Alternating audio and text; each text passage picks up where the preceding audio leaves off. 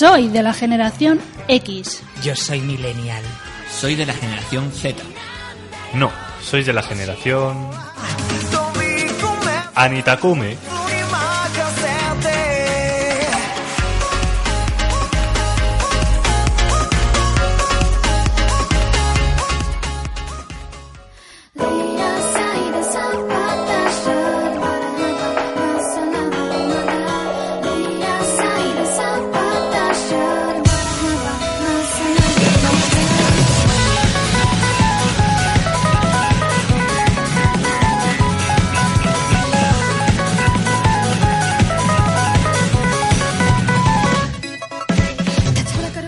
Si eres un amante de la cultura japonesa o simplemente quieres introducirte en ella, recuerda bien esta sección, porque de ese modo conseguirás estar al tanto de las últimas novedades.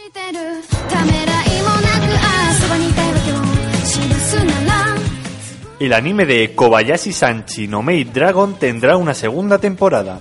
Estos últimos años han sido de los años más potentes respecto a las obras emitidas en el mundo del anime, y aunque han tenido que pasar dos años para que el estudio encargado en sacar a la luz la primera temporada de Miss Kobayashi's Dragon Maid, tras confirmarse hace unos días de manera totalmente oficial el regreso de la misma en forma de segunda temporada.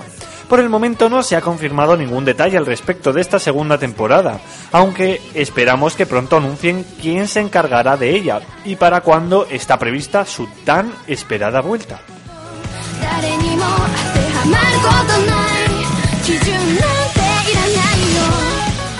La película de Konosuba ya es una realidad para 2019. 2018 se presentó como un año repleto de grandes producciones, pero es que este año no se quiere quedar atrás y se continúa apostando por dejarnos con, gran títulos, por- con grandes títulos para recordar cómo puede ser el regreso de Made in Abyss, Boku no Hero o One Punch Man, o también la aclamada película de Konosuba uno de los estrenos más esperados de 2019, cuya fecha de estreno no se ha hecho del todo oficial, aunque gracias al portal de información MyAnimeList podemos observar que se, que se estima una fecha para el próximo 12 de julio de 2019, un dato que por ahora dejaremos en entredicho, pero que de una forma u otra nos confirma que este mismo año contaremos con una de las cintas más esperadas de la franquicia creada por Natsume Akatsuki en 2012.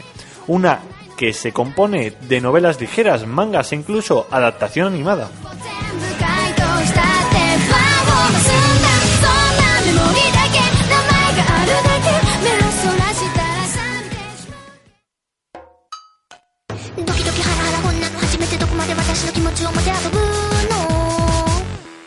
Tras las muchas curiosidades que hemos ido contando, queremos entrar más a fondo en el mundillo del país nipón y que mejor que aparte de conocer su cultura, no conocemos algunas de las palabras de su dialecto para poder ampliar nuestro conocimiento sobre Japón. Todo esto y mucho más.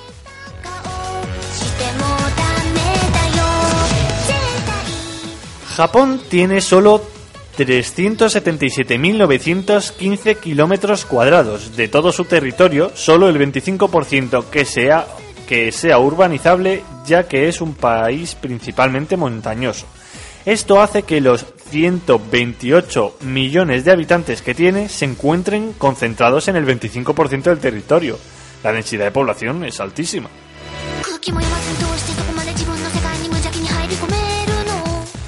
Para quien aún no lo sepa, se conduce por la izquierda, al igual que en Inglaterra y otros países. Sus carreteras son excelentes, igual que la forma de conducir de los japoneses.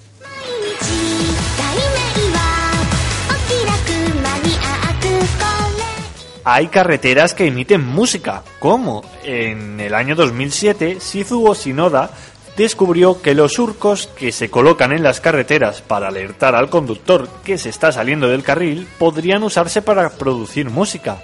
El Instituto de Investigación Industrial se puso manos a la obra y construyó algunas carreteras musicales.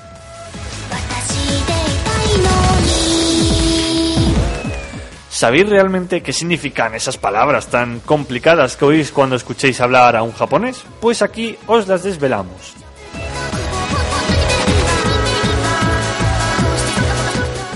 La primera de ellas es misanga. Misanga. Pues eso significa llevas las gafas súper sucias. Mi pantalón azul vaquero lleva una raya. Pues mira, yo pensé que ibas a decir algo de sin tanga o algo así, no sé. Lle- Llevaba así, digo, se les va a pirar la cabeza y... Es verdad, tienes razón, es eso. No, Es no, eso. no, no he dicho que es, ¿eh?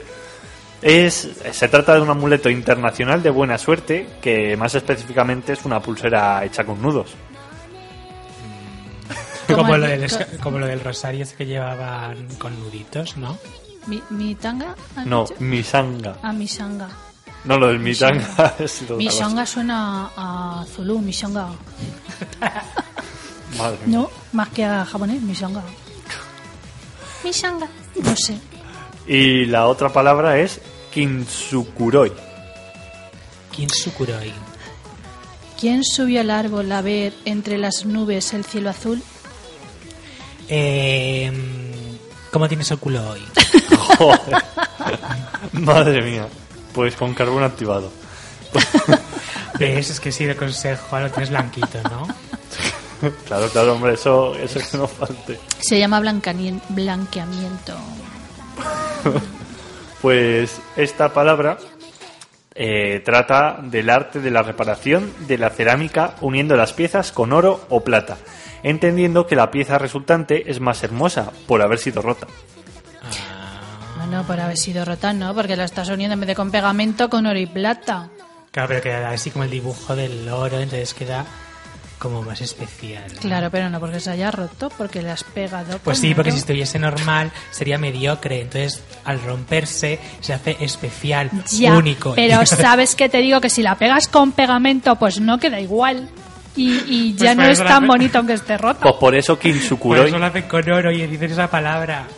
Claro, porque si es con pegamento, quisea como el culo. ay señor, Claro, ¿cómo era la palabra? Kinsukuroi, ¿Ves? Kinsukuroi. Eso. Y el otro sería Nokuroi. si lo pegas con pegamento normal, Nokuroi. Kinsupegankuroi. Algo así. Se te ha quedado una cara de póker. Es que. Es que pegar. ¿Quién pega con, con, con oro? Pues O ellos. sea, se te, se te rompe un plato, una vasija, la pegas con oro o plata. Yo es que no tengo en mi casa de eso. Pero a mí me ha gustado esa técnica. Porque re- re- respetas el roto, no sé, me gusta. Voy a hacerlo en mi casa. ¿Que tienes oro y plata para pegar? Qué, No sé, qué fino nuestro chico el 17. Voy a romper algo y lo voy a pegar con oro a ver qué tal queda. Yo tengo el pegamento ese y medio que te lo echabas en la mano y se te quedaba ahí todo seco y Bueno, luego pero te puedes estar pegamento. Mira, coges un este. Pegamento, purpurina y tú haces que es oro y ya está. Para ver cómo queda nada más. y luego ya si te gusta, compras oro. Oye, es verdad, lo que puedes hacer es echar purpurina al pegamento. Oye, fíjate, a lo Claro. mejor rompo y algo.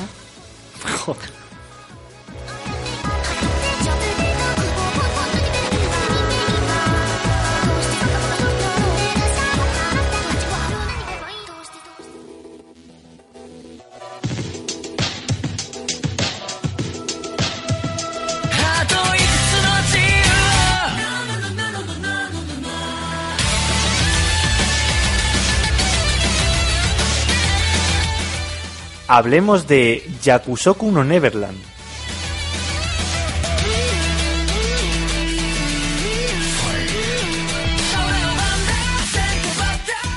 Esta es quizás una de las series más esperadas en este principio del año, y es que realmente se espera mucho de la misma.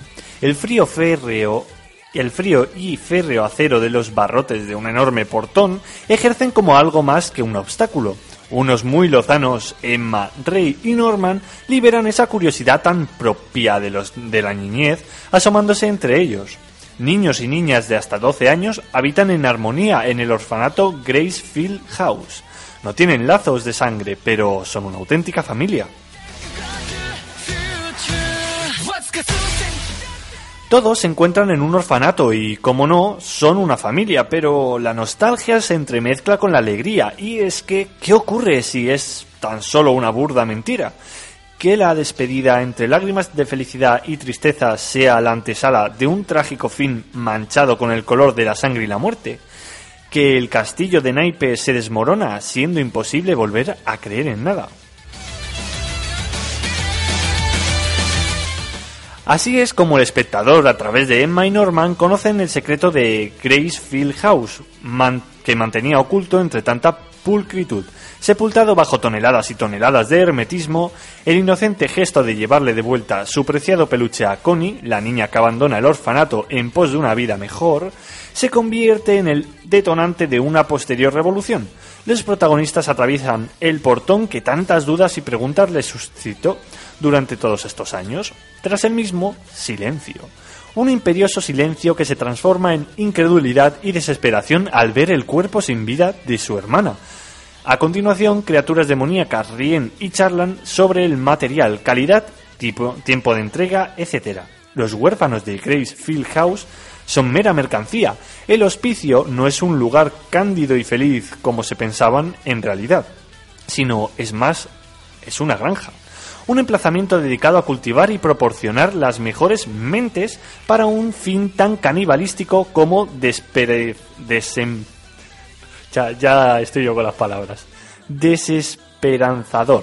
Emma y Norman desaparecen del escenario sin dejar casi ninguna pista, bajo una tenue luz lunar que baña el verdoso paisaje alrededor del hospicio. Tímidos sollozos preceden un alarido tan desgarrador como la realidad a enfrentar. La intriga, el suspense, los giros de guion y ese continuo duelo de psiques que tanto caracterizan la obra original se ven trasladados en la producción de, Co de Cloverworks. El ritmo narrativo es lento, sosegado, pero no podría ser de otra manera. La adrenalina en ficciones como The Promised Neverland reside en otros factores. La fuerza y el impacto deben concentrarse en esos secretos expuestos, revelaciones, traiciones o jugadas maestras, duelos de miradas o identidades dobles.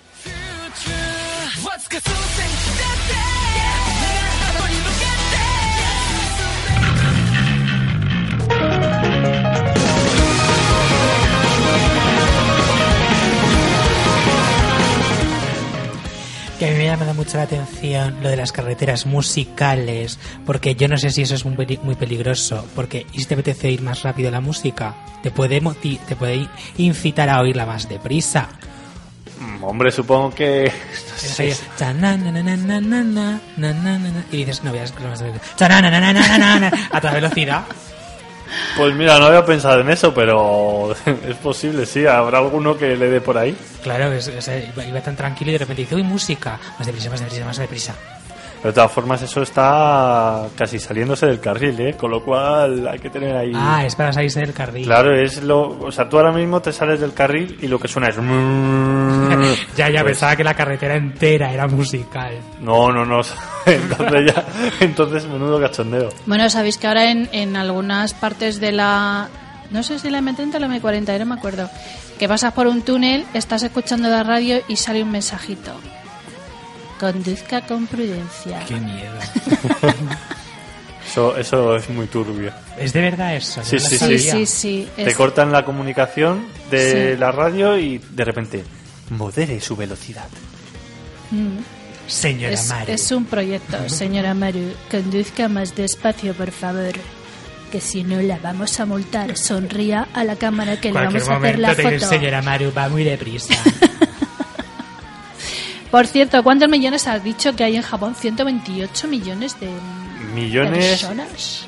Mm, pero ¿cuál, ¿cuál tipo de millones? Porque he dicho varias A ver, varias tipos de cifras. millones hay. Un, O sea, un he- 1 he y tres dicho- Ya, pero he dicho, he dicho kilómetros cuadrados y luego personas. No, no, personas, personas. 128 millones de habitantes. Fíjate, en España parece que son como unos 46, 47 millones. Es el doble de personas. Ya ves. Y viven tan panchos, ¿eh? y el espacio, claro, será más pequeño. Pues son 377.915 kilómetros cuadrados. No sé cuántos hay en España, la verdad. Pues mira, te lo voy a buscar en, en un Pero segundo. claro, si luego las casitas en Japón son de 18 metros cuadrados. Claro, no tienes más remedios en tanta gente, en tan pocos metros cuadrados de ciudad y de población. uno encima de otro.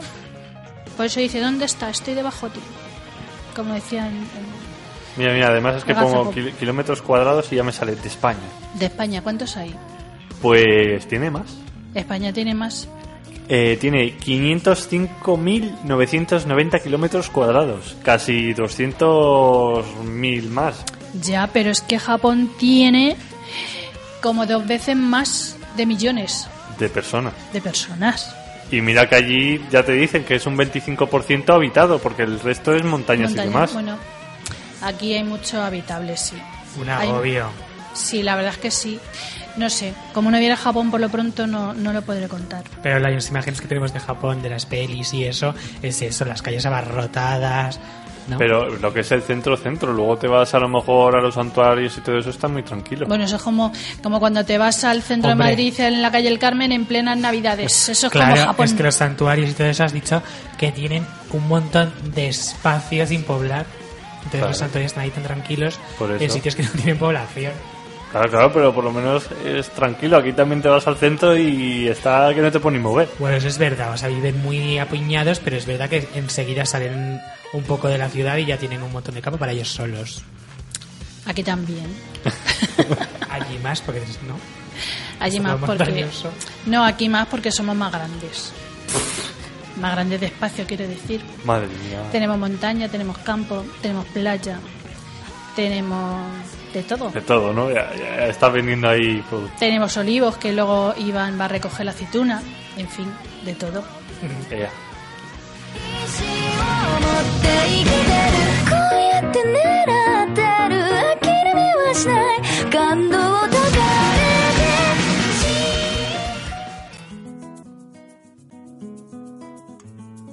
No le des el aire que respiras, los colores de la vida te recuerdan que este cuento no termina. Y a la vuelta de la esquina, los colores se te olvidan. A la vuelta de la esquina, Todos los viernes De 6 a 8 de la tarde un programa lleno de cultura y curiosidades. Os esperamos.